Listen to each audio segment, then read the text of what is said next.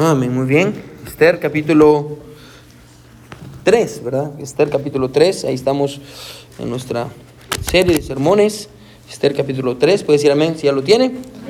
Muy bien, ok. Esto aquí.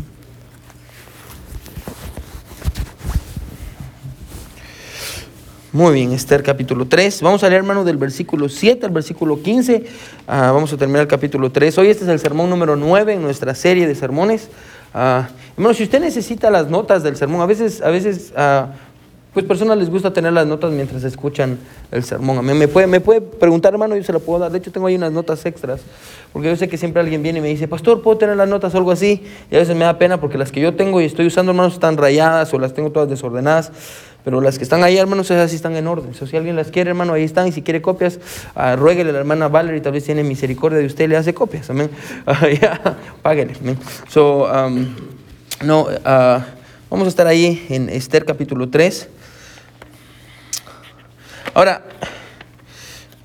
la última vez que estuvimos en nuestra serie, hermano, que fue hace dos semanas, semana pasada no pudimos porque teníamos hielo, amén, en, el, en, el, estacionamiento, amén, y no queríamos que alguien se cayera, amén. Uh, levanta la mano si usted hizo, un, hizo un, una, no, pues iglesia en casa, la llamamos así, levanta la mano si usted hizo iglesia en casa. Buen trabajo, hermanos, buen trabajo, buen trabajo, buen trabajo, buen trabajo, Giselle, good job, amén. Es que no, Giselle lo hizo solita en su cuarto, ¿por qué, por qué juzgan a Giselle? Amén. Giselle lo hizo solita en su cuarto, amén. Uh, muy bien. Así que, um, y levanta la mano si ya empezaron a leer Éxodo. ¿Quién ya empezó a leer Éxodo? Amén. ¡Wow! Amén. Está emocionante. O al menos, yo sé que tal vez no lo han leído hoy, pero ¿quién ya terminó Génesis? Mejor así, sí. ¿Quién ya terminó el Génesis? amén. Buen trabajo, amén. Y, y, y ¿no se siente bien haber terminado el libro de Génesis por el, cual, el que usted tantas veces dejó a medias? ¡Wow! Amén. Qué emocionante. Ya solo nos faltan otros 65 libros más y terminamos la Biblia. Gloria a Dios. ¡Qué alegría! Qué alegría, amén. El libro de Éxodo está muy bueno también, así que uh, le animo ahí que... ¿A quiénes vieron el video que les mandé hoy? Está bueno, ¿verdad? Les animo, es una buena página en YouTube, amén, de The Bible Project. Es, está, en, está, en, inglés y uh, yo no sabía que estaba en español, y, pero aquí mi estimada Valerie me dijo, uh, en inglés está muy buena. Básicamente lo mismo, amén, pero yo la conocía en inglés, pero tiene muchos en español. Así que usted puede ver cada libro de la Biblia ahí, hermano. Hay estudios bíblicos y, si usted le gusta dibujitos, hermano, yo creo que eh, le va a servir, le va a servir mucho a esa página. Así que la última vez que estuvimos aquí, hermano, en, en, en Esther, capítulo 3, dijimos, hermano, que el tema principal del capítulo 3 es eh, el odio del enemigo de Dios hacia el pueblo de Dios. Amén. Y, y es lo que, ese es el tema de todo el capítulo. Ahora, eh, eh, y, hermano, el sermón pasado nos introdujo al villano de la historia y de la trama, amén, que se llama Amán, el enemigo de la historia de Esther. Y vimos que Amán, es lo que dijimos la última semana, que Amán era un enemigo nuevo, pero, perdón, un enemigo antiguo con un hombre nuevo, amén. Y, vimos cómo eh, se remontaba hasta allá al tiempo del rey Saúl y el rey Agag. Y, muy interesante lo que vimos la semana pasada, amén. Uh, pero esta semana, hermano, vamos a considerar, uh, bueno, esta semana consideramos la naturaleza de este conflicto que tenemos, hermano. Y hoy, hermano, vamos a, a considerar, hermano, uh, la protección de Dios para el pueblo de Dios. Ahora, me encanta cómo funcionan a veces los sermones. Este sermón, hermano, es, si usted necesitó el sermón del domingo, usted va a necesitar el sermón de hoy, porque yo creo que van los dos de la mano. Ahora, ¿lo tenía planeado así? No, amén, es lo que, eh, eh, yo creo, obviamente es, de la providencia de Dios hablándole a alguien o a todos, no solo acerca de la, nuestra necesidad de, estar en el tiempo de Dios, pero hoy vamos a aprender a esperar. Vamos a aprender a esperar. Así que uh, Esther capítulo 3, uh, vamos a estar ahí, al versículo 7 al versículo 15, la palabra de Dios dice así. Dice en el mes primero, que es el mes de Nisan. Ahora, bueno, esto es muy importante. En la Biblia las fechas son importantes, aunque usted no lo crea. En el mes de Nisan, en el año duodécimo del rey Azuero, fue echada, ¿qué dice? Pur. Amén, pur. Esto es la suerte. Amén, la suerte. Fue echada la suerte. Delante de Amán, suerte para cada día y cada mes del año. Y salió el mes duodécimo, que es el mes de Adar. Amén. Están en el mes de Nisan, que es el mes primero, y echó suertes y la suerte cayó en el mes de Adar, que era el mes duodécimo, que más o menos era como diciembre. Ellos estaban en enero como nosotros y echaron la suerte si la suerte cayó para el mes de diciembre.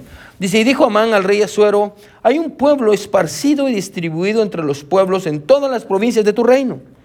Y sus leyes son diferentes a las de todo pueblo y no guardan las leyes del rey y al rey nada le beneficia el dejarlos vivir.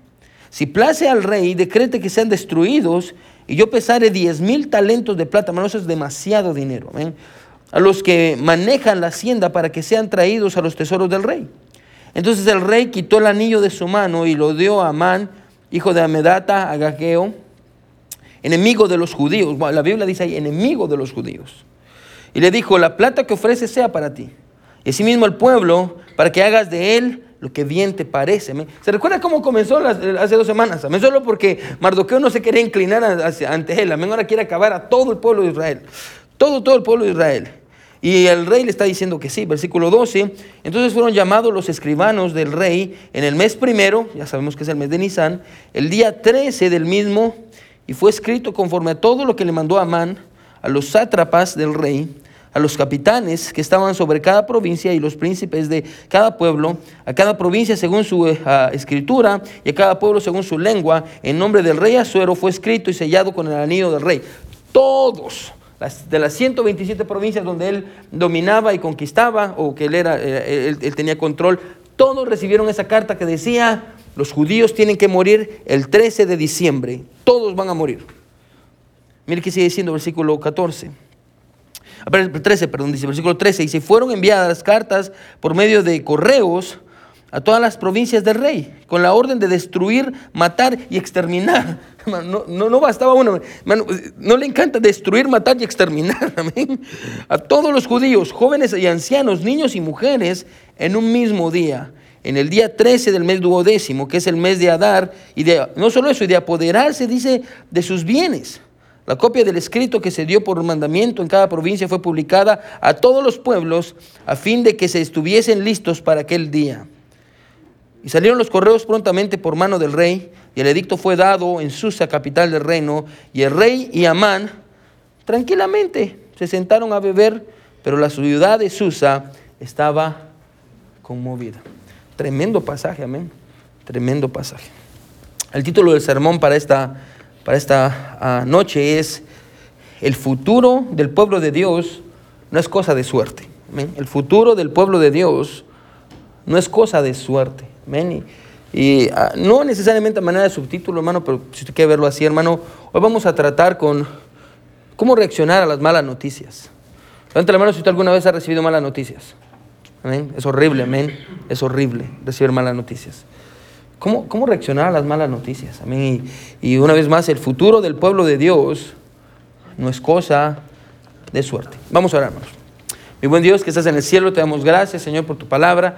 Gracias, Padre, porque tú nos hablas y Dios por el grupo de hermanos que están aquí, Señor, y por todos aquellos que se toman el tiempo de, escucharnos, Señor, y escuchar a los sermones de nuestra iglesia, Padre eterno, que tú estés con ellos ahí donde ellos se encuentran, en el tiempo, mi Dios, en el que ellos están. que tu palabra, mi Dios, pueda a ser como agua fresca, mi Dios, en medio de, la sequedad de un desierto, Señor. Ayúdanos, mi Dios, en este momento, ayuda a mis hermanos, Señor, ayúdanos a todos nosotros. Yo estoy convencido, mi Dios, por el sermón del domingo y, la verdad que yo sé que vamos a ver en esta noche, que tú estás hablando con alguien en específico, Dios. Y, obviamente estás hablando con todos, mi Dios, pero hay ciertas cosas que tú estás tratando con, nosotros, Señor, y estoy agradecido por eso. Te pedimos, Señor, que tú nos ayudes a responder con fe, Señor, y no con, con temor, Dios. Y háblanos, Señor, queremos escuchar tu voz. En el nombre de Jesús oramos. Amén y amén. Pueden sentarse, hermanos. Bueno, si usted conoce a alguien que está pasando por un tiempo pues difícil, hermano, y, y, un tiempo en cuanto a la, no saber si está en la voluntad de Dios o no, mándele el sermón del domingo pasado y mándele el sermón de hoy. Amén. Yo creo que es una buena combinación. Y usted va a ver en unos segundos por qué le estoy diciendo esto. Ahora, yo creo, hermano, que todos como papás, amén, o, como hijos, si usted no es papá, usted 100%, hermano, usted es un hijo o fue un hijo, amén. Ah, yo creo, hermano, que todos como papás hemos sido víctimas, o al menos yo, amén, de no hacer lo que les dijimos a nuestros hijos que íbamos a hacer. Amén. ¿Les ha pasado eso? Si usted le prometió algo a su hijo y no lo hizo, amén. Bueno, ya, ya nos ha, muchas veces, amén. especialmente en cuanto a los castigos, amén. Eso me pasa mucho con los castigos. A veces, hermano, me ha tocado ceder ah, en cuanto al castigo que tenía planeado, porque el castigo mismo eh, eh, es, es, muy, es demasiado severo, Y mi bella esposa me ayuda a, recordando o haciéndome ver que el castigo está muy difícil, amén. Y me dice, no, yo siento que es demasiado, entonces ah, cedo de lo que yo le dije a mis hijos que iba a hacer. Otras veces he cedido porque he dejado pasar mucho tiempo entre la desobediencia y el tiempo del castigo. Entonces mi deseo ah, o ese deseo severo de castigar a mis hijos ha desaparecido. ¿Le ha, pasado eso? Que usted le dice, eh, cuando lleguemos a la casa, y cuando llega a la casa usted ya no se siente igual. Y usted dice, ah, no, pobrecito, ¿para qué no? ya ahí que siga, amén. Me, me, ha pasado eso muchas veces. Otras veces, hermano, ah, he cedido porque yo no sé si le pasa a usted, pero a mí me pasa muchas veces. Otras veces he cedido porque me termino riendo de algo que mis hijos han hecho y me da mucha risa. Y como todo padre sabe, hermano, es imposible corregir a sus hijos si usted una vez se rió. No, no se puede, amén. ¿le, ha pasado eso? Levántalo si le ha pasado eso, amén. Es como, ay, lo voy a corregir, pero se rió y está como, ay, porque me reí, amén, ya perdí, ¿por qué me reí, amén? Hermano, usted no puede corregir a, su hijo mientras se ríe, amén. Yo creo que eso es demoníaco, amén. Ya.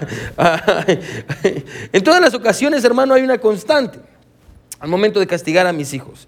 Y es que escuche, no hay nada que yo deteste más que disciplinarnos, hermano, y a veces termino llorando con ellos cuando me toca a castigarlos, a mí me parte el corazón, no me gusta castigar a, mis hijos, amén, o, con mi hija Joy de un año, amén, un año y medio, hermano, estoy orando para que nunca se porte mal, no quiero que me digan nada, me déjenme creerlo, amén, espero estoy orando que nunca se porte mal, amén, para que nunca tenga que castigarla, amén, porque la amo mucho, no quiero castigarla nunca, amén, de hecho, antes de venir ahorita a la iglesia, amén, ahí estábamos con la hermana Sabrina porque no teníamos que dar, no tenía que darle una muñeca que le terminé dando, ore por mí ahorita que llegue a mi casa, amén, Ah, pero no le podía decir que no, amén. Ah, pero, pastor, ¿por qué me está diciendo esto? ¿Por qué, le, estoy, diciendo esto acerca de la disciplina, amén? Y de, y, de, parar un momento y pensar si realmente estamos siendo muy severos con nuestros hijos en cuanto al castigo que le estamos dando. La razón por la que le estoy diciendo esto, hermano, es porque cuando vemos a Amán, hermano, estando a punto de exterminar a todos los judíos, por algo que Mardoqueo había hecho, o en este caso no había hecho, que era, ah, era no, inclinarse delante de él, no, no, eh, desistió, uh, no desistió ni se sentó a pensar si esto era muy, muy grande lo que le iba a hacer, si era, muy, si era un castigo muy, muy, muy grande o exagerado. No, hermano, ninguna manera, hermano, él nunca se puso a pensar eso. Ah, y es más, hermano, Ah, él nunca pensó que era demasiado severo. Y al, contrario, hermano, usted puede ver la ira, lo acabamos de leer, hermano, usted puede ver la ira de Amán en contra del pueblo de Israel. Pareciera, hermano, que el hecho de, no ah, inclinarse simplemente fue la gota que derramó un vaso. Amén. Y la semana, hace dos semanas, hermanos, ah, consideramos de dónde venía todo este, toda esta ira, de dónde venía este odio, y es un odio ancestral, hermano, y podemos decirlo así, desde antes de la fundación del mundo con Satanás. Amén. podemos ver a eso. Ahora, eh, Amán tenía fases sobre cómo destruir a todos los judíos. Amén. Recuerda que no estamos hablando de uno, dos o tres o cuatro o cinco personas, estamos hablando de probablemente millones de personas. Amén. Mucha gente esparcida durante, en, las 127 provincias ah, que eran controladas por el imperio medo-persa. Ah, y, hermano, ¿cómo exterminar a toda esta gente? Así que la, fase uno del plan de este hombre, uh, Amán, era ponerle una fecha. Amén. Usted quiere matar a un montón de judíos, amén. Usted tiene que tener una fecha, amén. Tiene que tener una fecha en la que usted va a hacer que pase eso. Ahora, escoger una fecha, hermano, para una fiesta es algo complicado, amén. Cuando, cuando consideramos el calendario de las personas, amén, y, quiénes van a venir, y cuándo van a venir, y, a qué hora van a venir, amén. Y, hermano, tratar la manera de escoger una fecha para la fiesta, una fiesta es complicado. Ahora, la pregunta es, ¿cómo se escoge, hermano, una fecha para realizar un genocidio? Si usted no sabe qué es un genocidio, hermano, es cuando alguien en poder mata a muchas personas de un mismo pueblo, amén. Tiene que ser de un mismo pueblo, amén. Eso es genocidio, amén. ¿Cómo se planea un, genocidio? Ahora, obviamente, ah, ¿cómo, se hace para escoger una, fecha para poder planear un genocidio, matar a toda esta gente? Bueno, el versículo 7 encontramos, mí mira una vez más conmigo el versículo 7. Vamos a empezar a ver el, el pasaje. Si están conmigo, amén. Vamos a, vamos a aprender algo hoy, hermano. Así que mire, dice en el mes primero, que es el mes de Nisan, en el año duodécimo del rey Azuero, fue echada Pur. Pur literalmente significa esto, suerte, delante de Amán. Suerte para cada día y cada mes del año. Y salió el mes duodécimo, que es el mes de Adar. Bueno, ahora la palabra pur, como ahí lo dice, hermano, ahí mismo nos da la traducción, es, quiere decir suerte. Amén.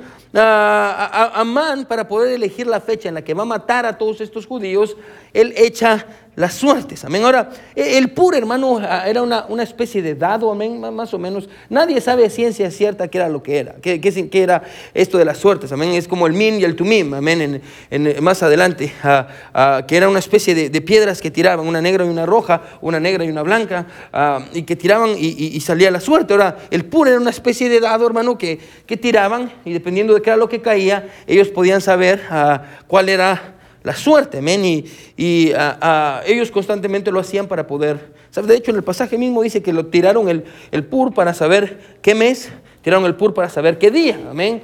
Ah, y así es como lo supieron. Ahora, yo les voy a decir algo que Amán y los, y los seguidores de Amán no sabían. En Proverbios 16, hermanos, si quieren, anote este pasaje a la par de esta, anote este versículo a la par de este pasaje porque le va a ayudar. En Proverbios 16, 33 dice lo siguiente. La suerte se echa en el regazo. O sea, literalmente la palabra pur. La suerte se echa en el regazo, mas de Jehová es la decisión de ella. Se lo vuelvo a repetir, ¿sí? La suerte, o sea, este, se refiere a este pur, se echa en el regazo, mas de Jehová, escuche, mas de Jehová es la decisión de ella. En otras palabras, hermano, quiero que se grabe esto, ¿sí? Y que, y que se grabe esto desde ya. No existe la suerte. No existe la suerte, La suerte no existe, No existe la suerte. Siempre es Dios. Amén. Ya, grábeselo en su mente. No es que, oh, yo tengo buena suerte, es que yo tengo una mala suerte. No, no, no existe la suerte. Hermano, siempre es Dios. Amén. So, hermano, grabes ese versículo porque nos va a servir al final. Amén. Sí, la suerte se echa en el regazo, mas de Jehová es la decisión de ella. En otras palabras, usted puede echar todas las suertes que quiera, hermano. Usted puede leer todo el, horóscopo que usted quiera, que a propósito eso es satánico y no debería de estar haciéndolo. Amén. Pero ah, usted puede hacer todo lo que usted quiera, hermano, que al final del día el destino de su vida siempre le corresponde a Dios. No, es, no, existe la suerte, siempre es, es Dios. Eso quiere decir, ponga atención, que esta fecha que, que, salen los dados o en, las, en lo que ellos tiraron, no, escuche, esta, esta, escuche, esta fecha no fue la que, la suerte no fue la que decidió la fecha, sino que fue la fecha que decidió Jehová. Se lo vuelvo a repetir, ¿sí? Eso quiere decir que esa fecha no fue la que decidió la suerte, sino que fue la fecha que decidió Jehová. grabémonos eso desde ya, ¿sí? Esta fecha, porque va a ser muy específica, va a ser muy... Eh, al final vamos a entender por qué es importante esta fecha, ¿sí? Pero esta fecha que salió, hermano, no fue decidida por los dados, fue decidida por Dios, porque recuerde una vez más, también el hombre puede tirar ah, la suerte en su regazo, pero de Dios es la decisión ah, final, es, es, de Él la decisión final, o como dice el pasaje, más de Jehová es la decisión de ella. Y una evidencia, hermano, que es de Jehová la decisión de ella, es que Amán, escuche, comenzó a planear su coartada el primer mes del año, en enero. Amén, él pensó, vamos a ver qué fecha lo vamos a hacer, vamos a tirar la suerte para ver cuándo cae el primer mes del año, en enero. Amén, tiró la suerte, hermano, y, y la masacre fue agendada hasta en el mes 12, amén. Habían 11 meses, amén. El primer mes se echó la suerte y hasta el mes duodécimo, hasta el mes número 12, amén, salió la suerte que esa fecha iban a destruir a todos los judíos. Ahora, usted, usted y yo sabemos, hermano, que mucho puede pasar en un año, amén. Usted y yo sabemos, hermano, que mucho puede pasar en 11 meses, muchas cosas pueden pasar. Ahora, una vez habían llegado a un acuerdo en cuanto a la fecha, ahora era necesario convencer al rey. Amén. Primero llegan una fecha y, ok, vamos a matarlos en el mes doceavo, duodécimo, amén. En este mes lo vamos a matar. Ellos están en el mes de enero, en el mes de Nisan, y van a tener que esperar estos 11 meses. Pero ahora la segunda parte de su plan es, vamos a tener que ir a preguntarle al rey. Vamos a tener que convencer al rey. Amén. Vamos a tener que convencer al rey. Ahora, si usted se pone a pensar, hermano, esto es una petición complicada. Amán le tendría que pedir al rey Escuche, que una raza entera fuera aniquilada por su imperio, porque Amán ni siquiera tenía la gente, amén. él era lo que le tenía que pedir, amén.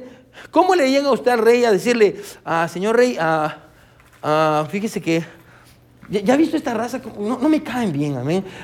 matémoslos a todos, amén. ¿Cómo usted le dice eso a un rey, amén? ¿Cómo le pide que mate a una, a una raza entera, amén? Una raza entera con su imperio, solo porque uno de ellos, y esto lo hace peor todavía, amén, porque el rey le preguntaría algo como, ¿y por qué quieres matar a toda millones de personas. ¿Qué te hicieron todas estas personas? Porque uno de ellos no se quiso inclinar ante mí. Amén. No, tiene lógica, amén. No tiene lógica. Amén. eso estaba complicado. Incluso, hermano, podríamos decir que está casi imposible. Pero si pensamos eso, hermano, lo más probable es que no conozcamos al rey Azuero. Porque el rey Azuero es un desastre. Uh, miren lo que dice el versículo 8 y 9.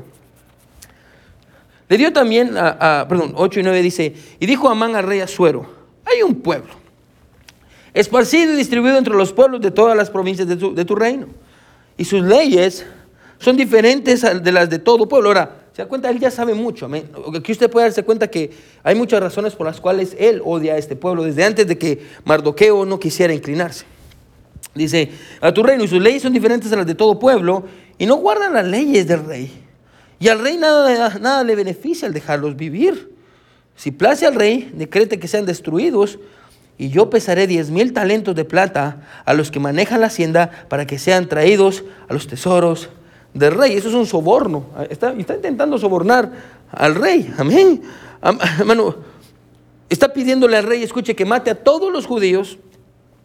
Que, los acabe por, por completo, amén. Que, que, los extermine, amén. Y, y encima de eso le dice, te voy a dar dinero. Te voy a dar bastante dinero, te voy a dar tanto. ¿Cuánto dice? Versículo 9 dice, uh, perdón, eh, sí, parece, ya, ¿cuánto dice? 10 mil talentos de plata. Bueno, es demasiado. Recuerden, hermano, que el talento no era, no era una moneda, sino era, era, una medida de, era una unidad de medida, amén. Era, una, era de peso, amén. ¿Cuánto le cabía un talento? Amén. Era, era demasiado dinero. Un, escritor, hermano, ah, en uno de sus comentarios dice esto. Ah, él dice, el soborno que Amán le está prometiendo al rey es algo que él nunca iba a poder cumplir. Pero al parecer el rey no se había dado cuenta de eso. Hermano, era demasiado dinero que Amán evidentemente no tenía. ¿Cómo sabemos eso? Porque el mismo autor dice, el soborno de Amán era, escuche, cuando usted suma toda la cantidad de 10 mil talentos, el soborno de Amán era un equivalente a dos tercios de lo que el imperio medo-persa recibía de impuestos en un año. ¿De dónde iba a sacar todo ese dinero? Es como que usted vaya con Biden y le diga, Biden le voy a dar a dos terceras partes de todo lo que le entra a Estados Unidos de, dinero por impuestos. ¿De dónde iba a sacar usted todo ese dinero? No no tenía acceso a todos esos recursos, pero, pero al rey ni siquiera le importaba eso, No, no le importa la maldad, no le importa nada de eso, sino que el rey va a decir que sí. Mira lo que es el versículo 10. Mira lo que dice. Dice, entonces el rey quitó el anillo de su mano y lo dio a Amán, hijo de Amedata, Agageo, y enemigo de los judíos. Y, bueno, paremos ahí. ¿Qué quiere decir eso del, anillo? Le está diciendo, ok, haz lo que tú quieras, aquí está mi anillo. Literalmente, hermano, le está dando un cheque en blanco. Haz lo que tú quieras. ¿Quieres matar a todos esos judíos? Mátalos. ¿Quieres hacer los pedazos? A los pedazos, amén. Haz lo que, haz, lo que tú quieras, amén. No tienes que preguntarme, mira lo que dice el versículo 11. Y es más, y le dijo, la plata que ofrece sea para ti. Y asimismo el pueblo, para que hagas de él lo que bien te pareciere. Amén. En otras palabras, me vas a dar a mí todo ese dinero. Yo tengo todo el dinero del mundo, no necesito tu dinero. Ay, quédate con el dinero, quédate, haz lo que quieras con el pueblo. Amén, no me importa. A mí, obviamente, él no sabía que su esposa Esther, amén, era, era judía. Amén, él no sabía eso. Ah, más adelante lo vamos a, ver en unos sermones más adelante. Pero hermano, es increíble, hermano, cómo el rey simplemente accede.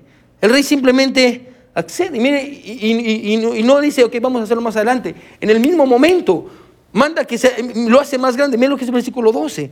Entonces fueron llamados los escribanos del rey en el mes primero, al día 13 del mismo, y fue escrito conforme a todo lo que mandó Amán a los sátrapas del rey a los capitanes que estaban sobre cada provincia, a los príncipes de cada pueblo, y cada provincia según su escritura, y a cada pueblo según su lengua, en nombre del rey Azuero, fue escrito y sellado con el anillo del rey.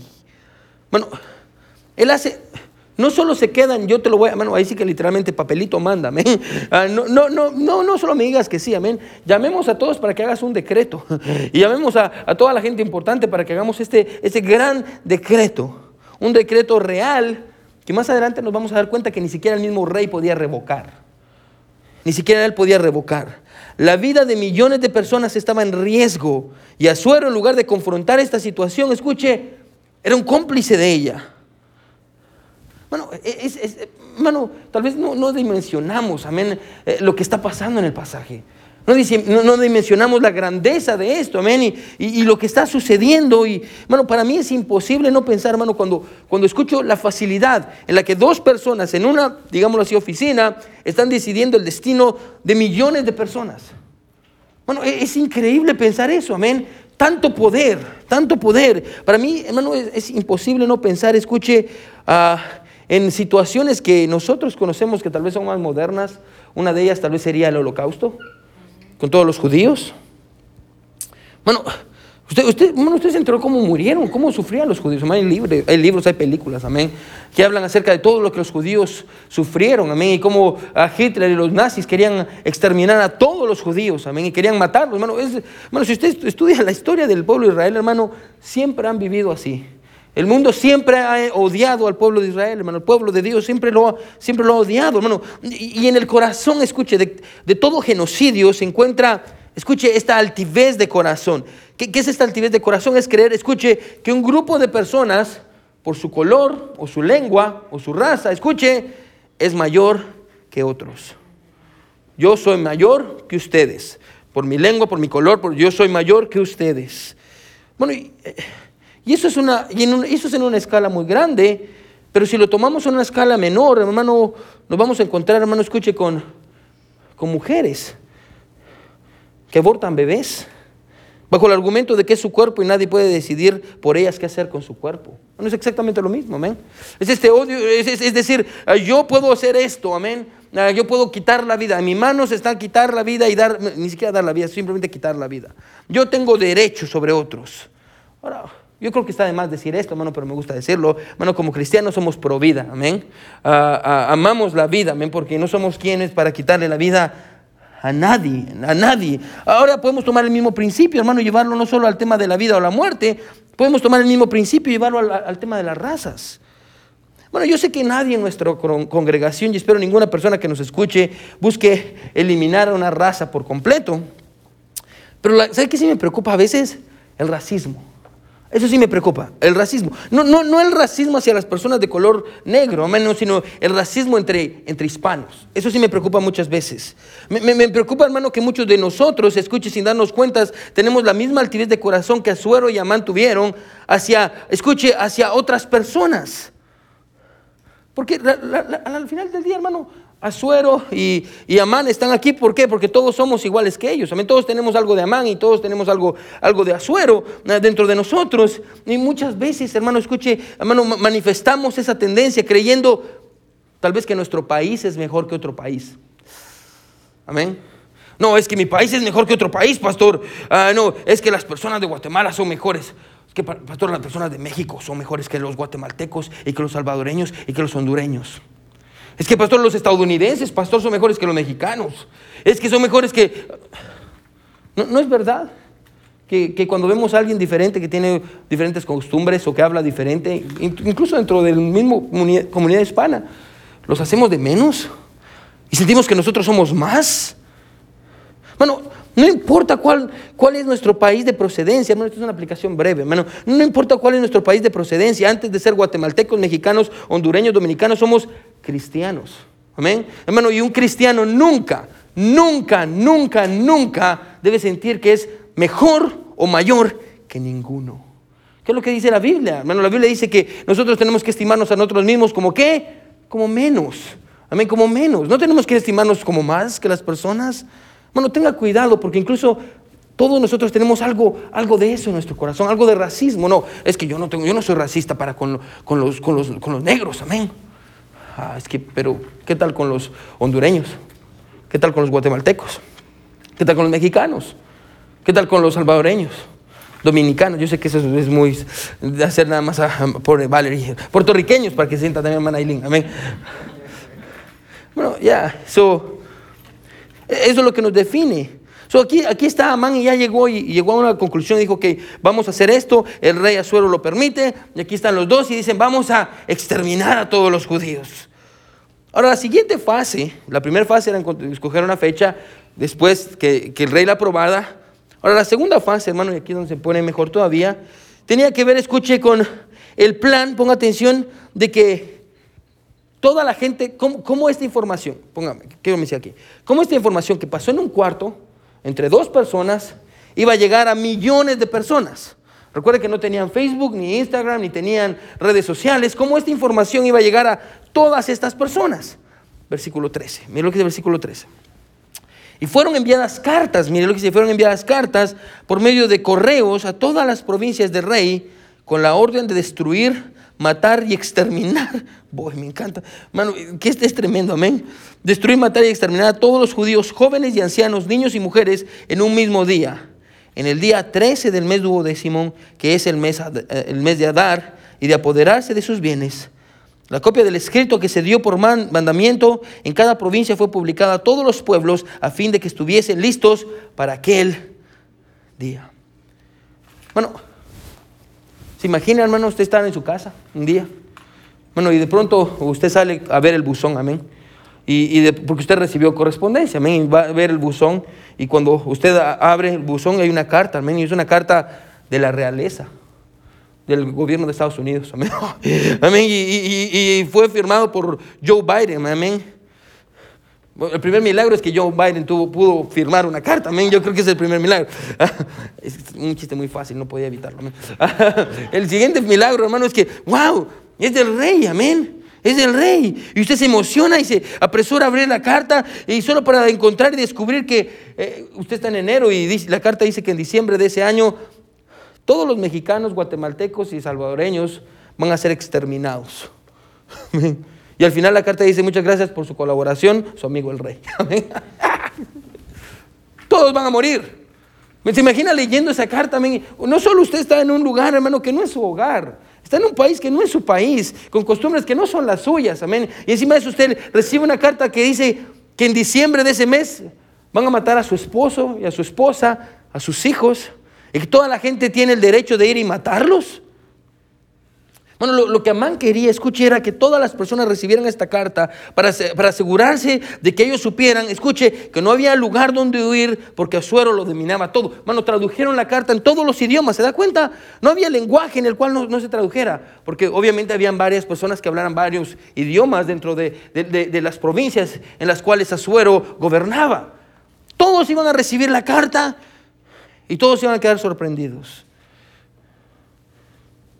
Y lo más triste, hermanos, que las personas que iban a leer la carta no solo, no solo serían judíos, sino que serían personas ordinarias. Pero la carta iba para todas las personas.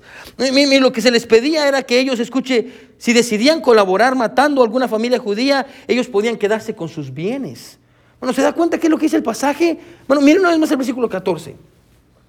Dice, la copia del escrito se dio por... Ah, perdón, al final versículo 13 dice, Leámoslo todo el versículo 3. Y fueron enviadas cartas por medio de correos a todas las provincias del rey con la orden de destruir, matar y exterminar a todos los judíos, jóvenes y ancianos, niños y mujeres, en un mismo día, en el día 13 del mes duodécimo, que es el mes de Adar, y de apoderarse de sus bienes. Aquí está la promesa, este es el incentivo, amén. Bueno, está mandando una carta, esta es una cacería, amén. De, de ir, escuche, porque no solo los judíos, imagínense, usted está leyendo la carta y mientras lee la carta está su vecino es europeo, entonces no va para él, amén. Y lee la carta del vecino europeo, lo mira y le dice como, mm, nos miramos en diciembre, amén. Todos leyeron la carta. Bueno, eso sería una especie, escuche, de incentivo para todas las personas del reino para ir a cazar a los judíos. Me voy a quedar con sus tierras, me voy a quedar con su casa, me voy a quedar con sus bienes. Bueno, Amán usa los términos destruir, matar y exterminar para enfatizar que quería el trabajo bien hecho, amén. Quiero que los destruyan, quiero que los maten, quiero que los exterminen. Bueno, yo, sé que hay una, serie de películas que se llama The Purge, The Purge, La Purga, bueno, que tiene esta idea de salir a las calles, amén, y matar a todas las personas por una noche para purgar a la sociedad. Bueno, aquí encontramos de dónde salió la idea, amén. La Biblia, en la Biblia iba a pasar, gracias a Dios no pasó. Que realmente más adelante vamos a ver que Casi pasa, amén. Y cuando usted lee esto, hermano, se pregunta, a propósito, no miren esa película porque es horrible, amén. ya. Yo no la he visto, no van a decir, ay, ¿cómo sabe usted, pastor? Amén. porque los conozco, men. Yo lo he escuchado, men. Y cuando usted lee, hermano, se pregunta, voy, y todo esto porque Mardoqueo no se quiso inclinar. Wow. Bueno, yo, yo, honestamente, hermano, yo creo que no ha existido y no va a existir una ocasión en la que la revancha en contra de un hombre haya escalado tan, tanto, amén. Y a partir de aquí, hermano, ninguna razón es dada ah, sobre el por qué Azuero dijo que sí al plan de Amán. No, la Biblia no nos dice nada, amén. Ah, simplemente nos dice que, que así fue como pasó. Ahora quiero, quiero que nos enfoquemos en dos cosas aquí, amén. Y aquí vamos a empezar a aplicar esto. Quiero que nos enfoquemos en dos aspectos en cuanto, específicamente, hermano, en cuanto al tiempo, porque yo creo que el pasaje habla mucho acerca de los tiempos. ¿Se da cuenta? Se echaron las suertes, amén, y, pasó en este mes, y, el pasaje y el autor nos está hablando mucho acerca de, los tiempos, amén. Y quiero que, nos enfoquemos en dos aspectos, va a ser una doble aplicación en cuanto al, en cuanto al tiempo en el que esto está sucediendo. Ahora, la, primera aplicación, hermano, escuche, que podemos aprender en cuanto al tiempo es, escuche, que todo esto está sucediendo, todo esto que tiene que ver, hermano, ah, está sucediendo o va a suceder ah, en un periodo de 11 meses. Y quiero que nos hagamos una pregunta. ¿Cómo el pueblo de Israel iba a vivir en esos 11 meses? ¿Cómo, cómo iban a vivir en esos 11 meses? La espera. Bueno, esos 11 meses, ¿cómo iba a ser la espera que el pueblo de Israel tendría que esperar, valga la redundancia, hasta el día de su ejecución? Bueno, después del decreto que fue firmado y enviado por correo, Amán y Azuero se sientan a celebrar. Y mientras ellos están celebrando, hermano, toda la ciudad dice, miren lo que dice el versículo 15. Dice, y salieron los correos prontamente por mandato del rey, y el edicto fue dado en Susa, capital del reino, y el rey y Amán se sentaron a beber, pero la ciudad de Susa estaba conmovida. Amén. Ellos se sientan a beber, hermano, mientras que toda la ciudad y millones de personas, ponga atención, están sufriendo y hay una gran conmoción. Todo el pueblo de Dios, escuche, estaba preocupado. Iban a estar así, con miedo, con incertidumbre, escuche, por 11 largos meses. Bueno, y usted y yo sabemos si alguna vez nos ha tocado esperar. Bueno, que cuando estamos esperando, hermano, los días se vuelven más largos y las horas también. Y por supuesto, hermano, nosotros conocemos el final de la historia. Sabemos el final de la historia. Pero recuerde que ellos no habían leído el libro de Esther. Amén. Solo ellos no conocían el final de la historia. Usted y yo lo sabemos, pero ellos no, no lo conocían. Amén. Ellos no sabían cómo iban a terminar las cosas. ¿Qué iba a pasar? Amén. Una cosa, escuche, es escuchar esto. Quiero que me siga. Una cosa es escuchar la frase, gloria a Dios, porque Él la sanó del cáncer que tenía. Y otra cosa muy diferente es escuchar la reacción de la persona cuando recibió el diagnóstico por primera vez. ¿Se da cuenta? Una cosa es llegar y, oh Dios, sanó a esta mujer. Y otra cosa muy diferente es escuchar, usted tiene cáncer. Bueno, el creyente más maduro, hermano, estaría muy ansioso y deprimido al escuchar esto. Al escuchar que usted va a morir. Y al final del día, hermano, solo Dios conoce el verdadero plan. Bueno, y si conocemos, escuche, cómo, y yo creo que sí, sí conocemos, hermano, cómo es que la revelación de Dios va a terminar y también tenemos sus promesas, pero escuche, los detalles, hermano, de nuestras vidas aún, aún son un ministerio para nosotros. Sí sabemos, hermano, en Apocalipsis cómo va a terminar todo, sí sabemos que un día vamos a llegar al cielo por la salvación que tenemos en Cristo. Sabemos todas esas cosas de la revelación, lo que Dios nos ha revelado, la voluntad general de Dios pero no conocemos su voluntad específica. Hay muchos detalles que no conocemos sobre nosotros mismos. No, no, no conocemos eso. Bueno, yo quiero decirle algo bien rápido. Puede que el plan de Dios, quiero que escuche, ¿sí? Puede que el plan de Dios para su vida, bueno, puede que el plan de Dios involucre nuestra vida. Puede que el plan de Dios involucre nuestra muerte. Lo que es seguro es que el plan de Dios siempre va a involucrar nuestra fe. Solo repetir. Puede que el plan de Dios involucre nuestra vida. Puede que el plan de Dios involucre nuestra muerte, no sabemos. Pero lo que siempre el plan de Dios va a involucrar es nuestra fe. Siempre. Bueno, usted puede leer en Hebreos 11, amén, no vamos a ir, hermano. Usted puede encontrar el plan de Dios para algunos, amén, y, muchas personas, los héroes de la fe. Bueno, y, el plan de Dios, hermano, para algunos involucra provisión y bendiciones. Usted lo vio con, usted lo vio con Abraham, acabamos de terminar de leer el libro de Génesis. Usted lo vio como en Génesis 1, que es lo que Dios le dice a, Adán y Eva, multiplíquense y sean fructíferos. ¿Y cómo termina José en el libro de Génesis? multiplicándose, siendo fructífero, no por Él, sino por Dios. Amén. Incluso para poder obedecer a Dios necesitamos a Dios mismo, para que nos ayude a obedecerle a Él. Hermano, y espero que no haya hecho la aplicación de que porque Dios le dio tantas cosas a Abraham, Dios quiere darme eso a mí. Amén. Porque Dios le dio muchas mujeres a Abraham, Dios me quiere dar muchas mujeres a mí. Esa no es la aplicación. Amén. Bueno, pero en Hebreos 11 usted encuentra, hermano, que hay muchas personas a las cuales Dios le dio muchos bienes y, y su plan para ellos involucraba bendiciones y provisión, mientras que el plan de Dios para otros incluía sufrimiento y dolor. Bueno, yo espero que usted sea lo suficientemente maduro para entender esto. Hay veces, hay ocasiones en las cuales Dios quiere que su gente sufra. Por eso le digo, el plan de Dios siempre requiere fe. Siempre requiere fe. Habacuc 3 del 17 18 no vaya ahí, dice así.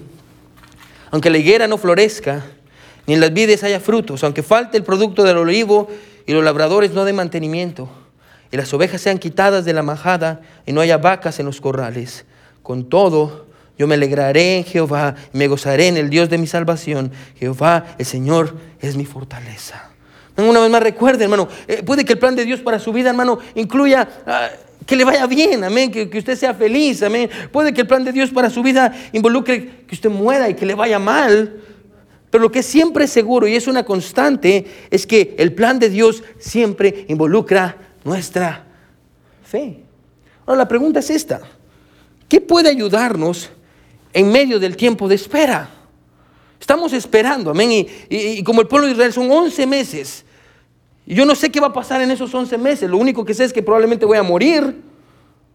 No probablemente, seguro voy a morir. Y no es un ejército, sino que puede ser mi vecino, van a matar a mis hijos, tengo que huir. ¿A dónde voy a huir si eh, eh, el imperio medo persa lo controla todo? ¿A dónde me voy? ¿Qué hacemos? 11 meses, dejo de trabajar, empiezo a huir. Tengo 11 meses para, para ir a otro país. ¿Qué es lo que hago? Bueno, ¿cómo, ¿qué puede ayudarnos en medio del tiempo de espera? ¿Qué puede ayudarnos a ser fieles en medio del tiempo de espera? ¿Qué puede ayudarnos a, ser fieles en medio de ese, ese, tiempo en el que estamos esperando? ¿Qué, puede ayudarnos a permanecer fieles en medio de tiempos difíciles? En el versículo 7 se nos dice que este terrible decreto, escuche, fue firmado en el mes de Nisan. Ahora, ¿qué día del mes de Nisan? ¿Qué, ¿Qué, día del mes de Nisan? ¿Cómo podemos saber el día? Si usted mira, hermano, en el versículo 13, de hecho, bueno, mucha gente cree que de aquí viene el temor al número 13. Yo creo que se los había dicho antes. Y fueron enviadas cartas por medio de correos a todas las provincias del rey, con la orden de destruir, matar y exterminar a todos los judíos, jóvenes, ancianos y niños y mujeres en un mismo día, en el día 13. Amén.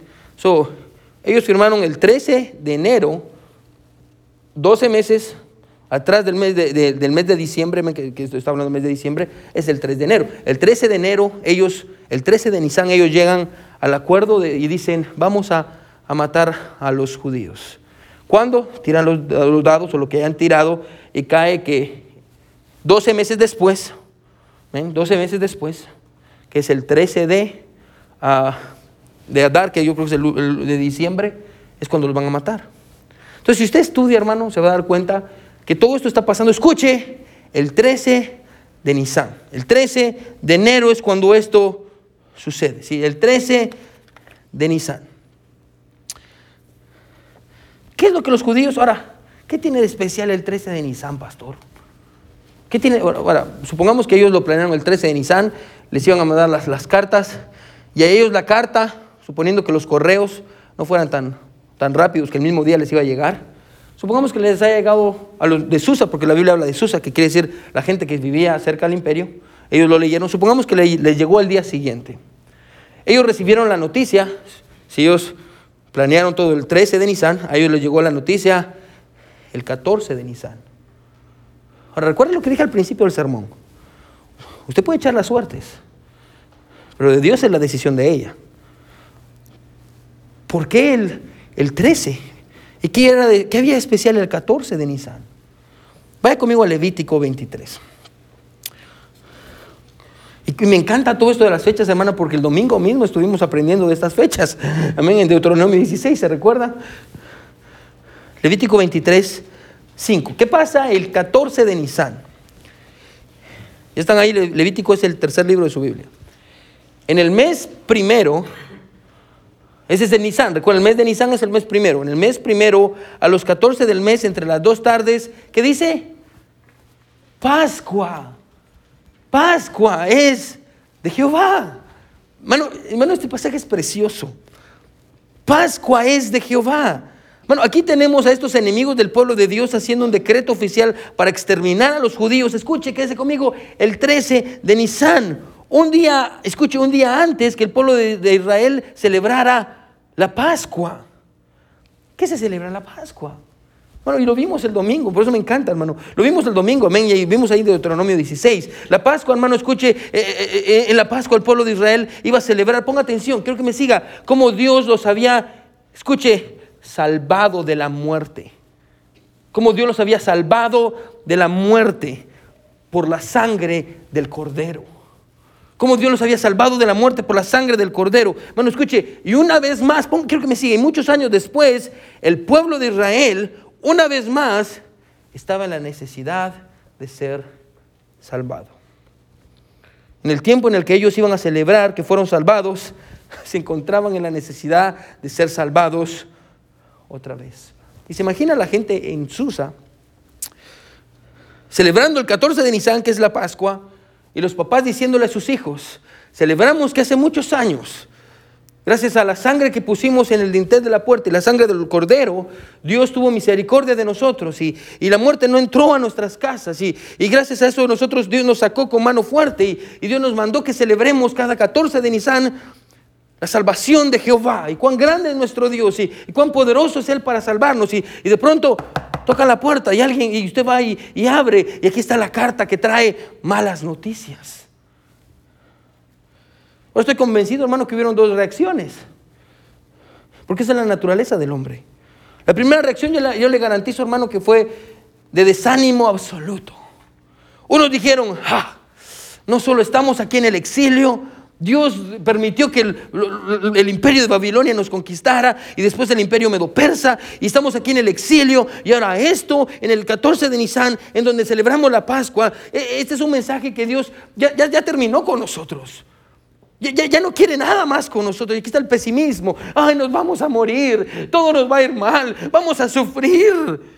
Estas malas noticias son señal de que Dios nos abandonó para siempre. ¿Qué vamos a hacer? Y todos llorando en las casas. Porque esa es la reacción de muchas personas cuando escuchan malas noticias. Todo nos va a ir mal. ¿Qué vamos a hacer ahora? Y conozco varias personas que hubieran reaccionado así. La segunda reacción Sería de dependencia total. Ahora, sabemos esto, hermano, por la tendencia, nuestra tendencia. Me imagino a otros diciendo esto con sus hijos.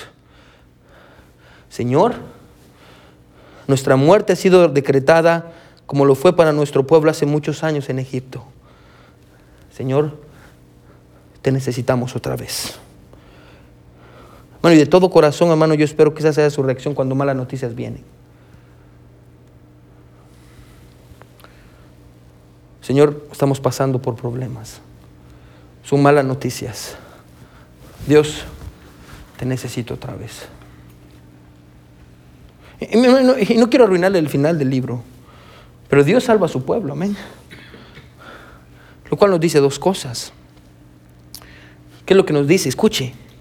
Lo primero que nos dice es esto, que para hacerle daño al pueblo de Dios, escuche, para hacerle daño al pueblo de Dios, Amán no necesitaba el permiso de Azuero, Amán necesitaba el permiso de Dios. Se vuelvo a repetir. Para, hermano, escuche, para hacerle daño al pueblo de Dios, Amán no necesitaba el permiso de Azuero, Amán necesitaba el permiso de Dios. Y adivine qué, Dios no se lo dio. Dios no se lo dio. Bueno, e, este pueblo no era el pueblo de Azuero, este pueblo era el pueblo de Dios. Y Dios había prometido, escuche, cuidar a este, a este pueblo. Bueno, para hacerle daño al pueblo de Dios, hermano, usted sabe, yo hicimos la aplicación y la conexión hace dos semanas. No hay que hacerla, así no vamos a, perder más tiempo, hermano. Ah, hermano para hacerle daño al pueblo de Dios, Satanás no necesita el permiso del gobierno.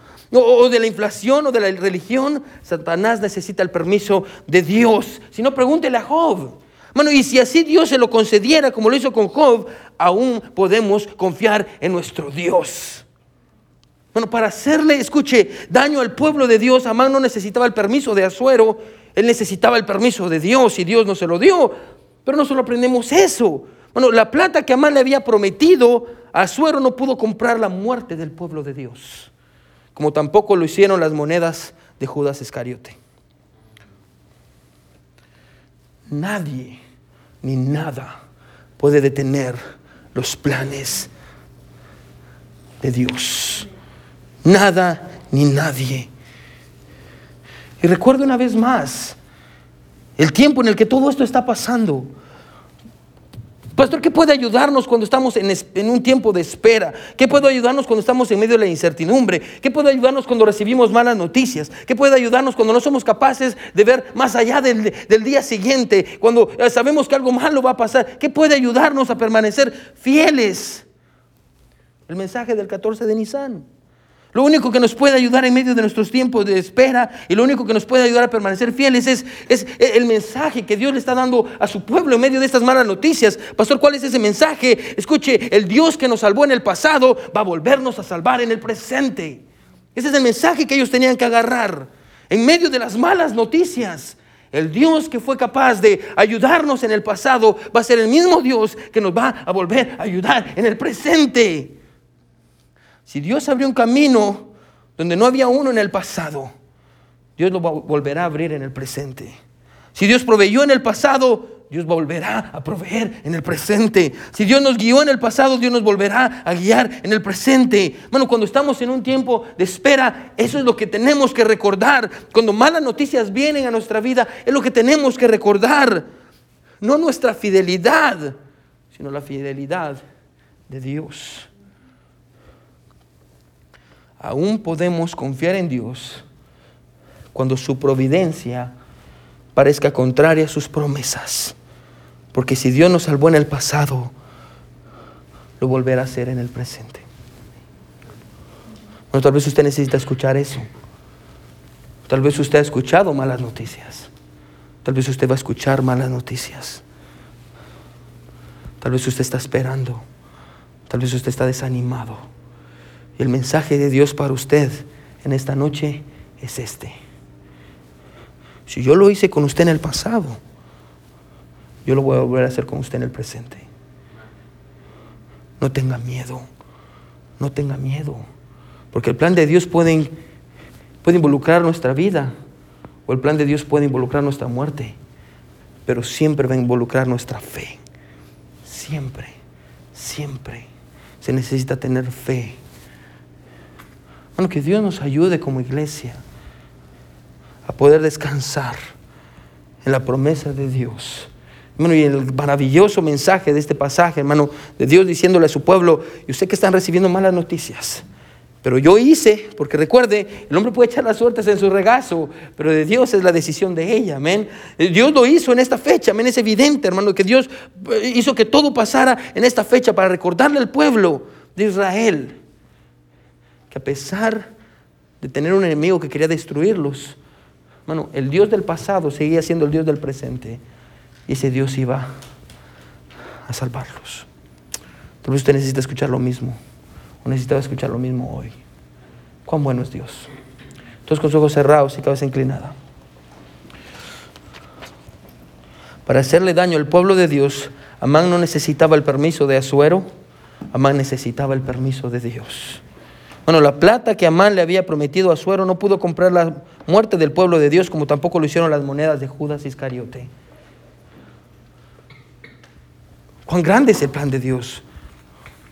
Bueno, nada va a detener los planes de Dios para usted. Bueno, Dios va a proteger a su pueblo, incluso si malas noticias vienen. Bueno, yo le animo a decirle a Dios en esta noche, Señor, tu plan para mi vida puede incluir la vida. También puede incluir la muerte. No sé, Señor. Pero lo que sí sé es que tu plan siempre va a involucrar mi fe. Ayúdame, Señor, a tener fe. Para poder creer que si tú lo hiciste en el pasado, lo vas a volver a hacer en el presente. Y tal vez usted en esta noche se siente igual que el pueblo de Israel. Y usted dice, acabo de recibir malas noticias. Estoy en un tiempo de espera.